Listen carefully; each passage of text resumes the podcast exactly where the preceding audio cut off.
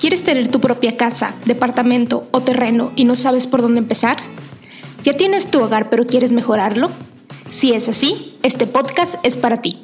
Yo soy Verónica Monsiváis y esto es Queremos Casa, el lugar donde hablaremos de todo lo relacionado con tu patrimonio. Bienvenido. Bienvenidos a un nuevo episodio del podcast Queremos Casa. Estamos ya en el capítulo 20, no sé en qué momento llegamos ya a 20 capítulos. Yo comencé esto como que queriendo explicar cosas muy básicas que creí que allá afuera, este, pues se podían explicar de diferente manera desde mi testimonio. Y resulta que ya vamos en 20 capítulos y que tenemos todavía un montón de temas por abordar, entonces estoy gratamente sorprendida y agradecida porque nos escuchen, porque nos escuchen de distintos países, aunque no aplique temas del Infonavit y así, el que nos escuchen de distintos países por los demás tips que les podemos ofrecer nos hace muy felices, sobre todo saludos a la gente de Colombia, que es de los países, además de México y Estados Unidos, donde más nos escuchan, entonces muchos saludos a la gente de Colombia. Y bueno, empezamos con el capítulo número 20.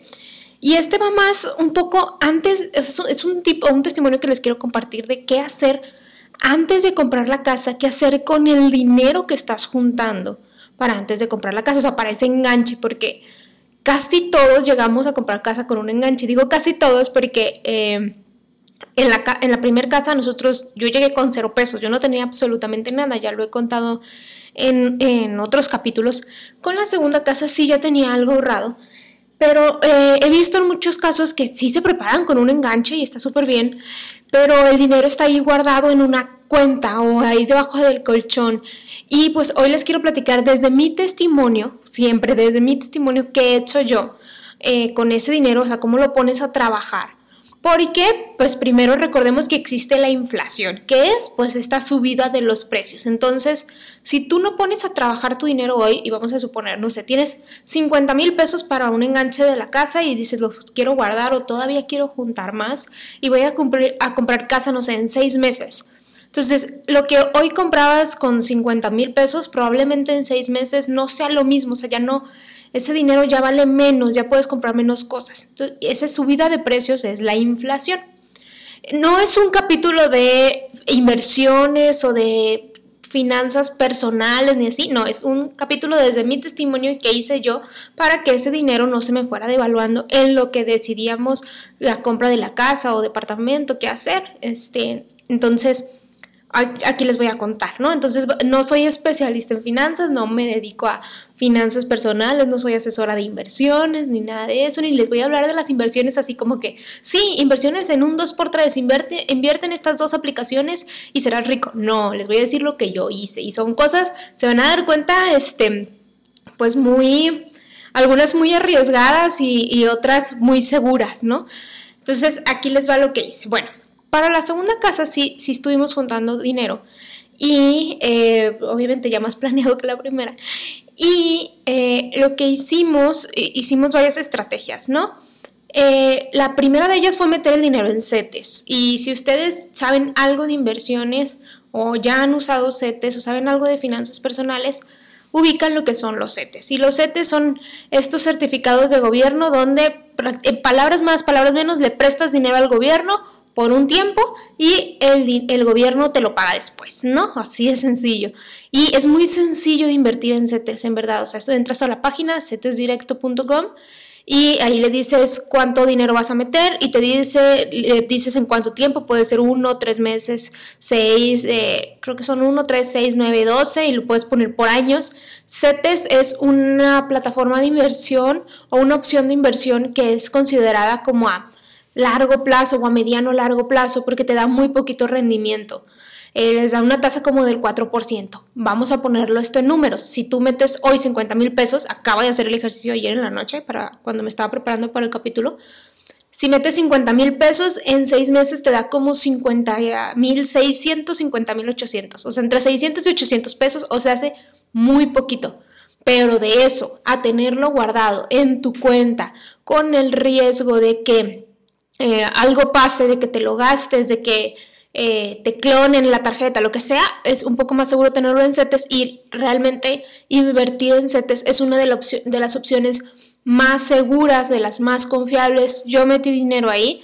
Obviamente, ya cuando íbamos a comprar la casa, pues me conviene más retirarlo y metérselo a la casa que dejarlo ahí en CETES porque no, por el rendimiento, pues es muy poquito, son 600, 800 pesos en seis meses. Eh, CETES lo que tiene también es que es muy personalizable, tú puedes elegir a qué plazo, si quieres que el mismo interés se reinvierta, en qué cuenta quieres que te lo deposite, todo está súper sencillo, muy amigable, puedes disponer de él este, muy fácilmente, o sea, todo realmente está muy sencillo de usar en CETES directo. Yo se les recomiendo porque ya la usé, pero con la conciencia de que no te vas a hacer rico en CETES, que no vas a decir, ah, voy a meter 50 mil para en seis meses, ya se conviertan en 100 mil y tenga yo el, enganche de la casa. No funciona así. ¿no? Entonces, eh, eso es como que lo, lo, primero que quiero dejar como muy en claro. Es muy sencillo de usar, es muy noble y todo, muy transparente, pero no nos vamos a hacer ricos. Quizá de ahí salga para unas cuantas comidas en algún restaurante, o para esos 800 pesos comprar los focos de la casa o algo así, pero no, o sea, nada más, ¿ok?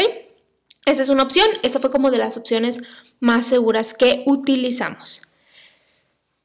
Y a ver, la segunda opción, esta es una opción más arriesgada y se los platico con todo, o sea, con toda la transparencia y confianza del mundo mm, para que lo evalúen. No estoy diciendo que todo el mundo lo haga. Nosotros lo que hicimos es que cierta cantidad de dinero la prestamos a familiares y amigos, o sea, gente muy cercana con la que teníamos mucha confianza y que dijeron, oye, tengo una deuda que me cobra, no sé, el 40% de interés o el 20% de interés. Digo, ah, bueno, a mis CETES me presta como con el 5% de rendimiento, más o menos, es un poco menos.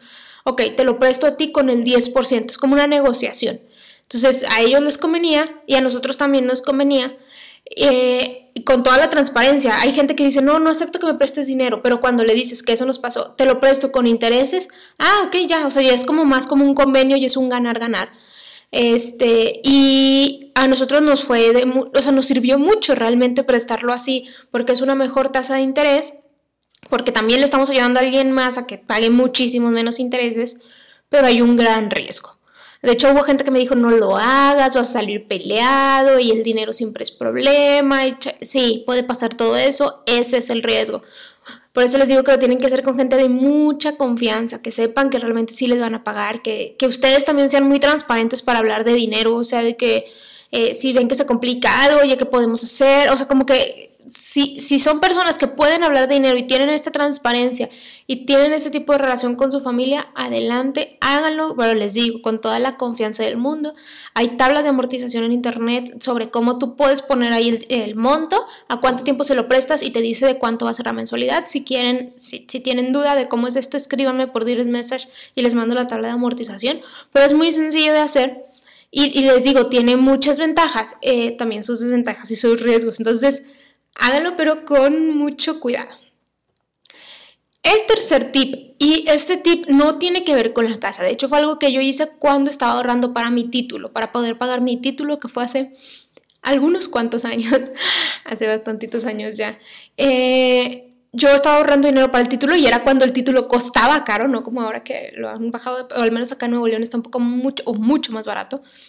Entonces yo estaba ahorrando para el título y pues yo estaba chava, se me hacía fácil y cuando no estaba ahorrando para el título me lo terminaba gastando, o sea, cuando no, no estaba así como muy consciente de que ese es el dinero del título me lo estaba gastando.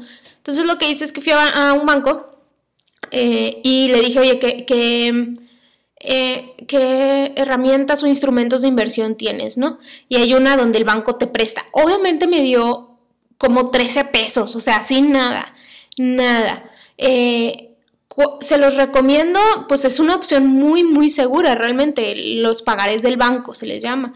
O, hay muchas maneras, pero yo lo ubico como el pagaré del banco eh, o, instrumentos de inversión del banco, que incluso en tu misma, hoy en tu misma aplicación puedes ver que ahí el dinero se está reinvirtiendo. Lo puedes hacer si, si te sientes más tranquilo de que sea un banco el que lo tenga y que ahí lo puedas ver en tu aplicación y todo. El asunto es que te, da, te dan nada de inversión, porque yo uso el pagaré el más seguro, el de muy poquito tiempo y así, ¿no? O sea, no me dio nada, pero sé que no me gasta el dinero. Entonces también se los comparto por si les es de ayuda. Y el cuarto punto, que es el más conocido, pero también creo que es el más, mm, pues al que más tiempo le tienes que dedicar quizá es poner a trabajar el dinero haciendo un negocio con él. Y cuando hablo de negocio no estoy hablando de que vayas y abras un local, sino de que, oye, ve, compro esto y lo revendo, compro esto y vendo en línea. O sea, que ese dinero lo pongas a hacer cosas vendiendo algún producto, servicio, lo que quieras. Eh, si es algo, es, es, lo que probablemente de todo lo que más rendimiento te dé, si lo sabes, si sabes manejar gastos, este, ventas, utilidad y todo eso, si sabes esos conceptos, probablemente es lo que más rendimiento te dé, pero probablemente es a lo que más le tengas que dedicar tiempo y a veces es lo que más nos falta. Entonces, esa es otra opción, también lo hemos hecho, comprar y revender cosas, comprar y vender cosas, sí, eh, pero sí, sí tienes su desgaste, ¿no? En cuanto a tiempo o que si andar cobrando, si hay algo que no se te da, cosas así. Eh, y si es una mala inversión, pues pudieras terminar perdiendo el dinero, ¿no? Todo depende de que vayas manejando, saber cuánto comprar y vender, cómo venderlo y todo eso, pero bueno, esas son las opciones, son las que yo he usado. Sé que allá afuera hay muchas más, sé que puedes comprar criptomonedas, sé que hay, este, que puedes invertir en bolsa, para todo eso sigan a otras cuentas, que no soy yo. Eh, igual ya alguien traemos luego en inversiones, pero que ellos mismos hayan usado las inversiones. Pero allá afuera hay muchas cuentas que les pueden hablar de cómo invertir y todo eso en bolsa y, ya. Pero para mí, yo que soy una persona así que, que le gusta mucho estar como como segura de las cosas, como que no tomar muchos riesgos, pues yo me fui por las opciones menos riesgosas y obviamente son las que menos rendimiento tienen. Entonces, bueno, se los quería compartir porque sé que allá afuera hay mucha gente que dice estoy ahorrando para la casa y estoy ahorrando, entonces pues nada más para que no tengan ahí el dinero haciéndose telarañas, sino para que eh, pongamos aunque sea generar algo y después con este dinero podamos comprar la casa y quizá unos focos o algo así, ¿no? Entonces, bueno, les comparto el capítulo, recuerden seguirnos en Instagram como arroba queremos casa, en Spotify, en YouTube. Se han ido suscribiendo cada vez más gente. Ayúdenme por favor a suscribirse a YouTube porque ahí voy a estar subiendo capítulos especiales donde sí necesitan estar viendo el capítulo. Por ejemplo, el cómo funciona mi cuenta Infonavit y eso. Yo se los puedo platicar aquí, pero necesitan ver las pantallas. Entonces, eh, este tipo de contenido lo voy a estar mandando para allá. Entonces, por favor, ayúdenme a suscribirse a YouTube. Y pues ya, eso es todo. Los dejo. Muchas gracias por escucharnos. Muchas gracias por llegar hasta esta parte del capítulo y nos escuchamos la siguiente semana.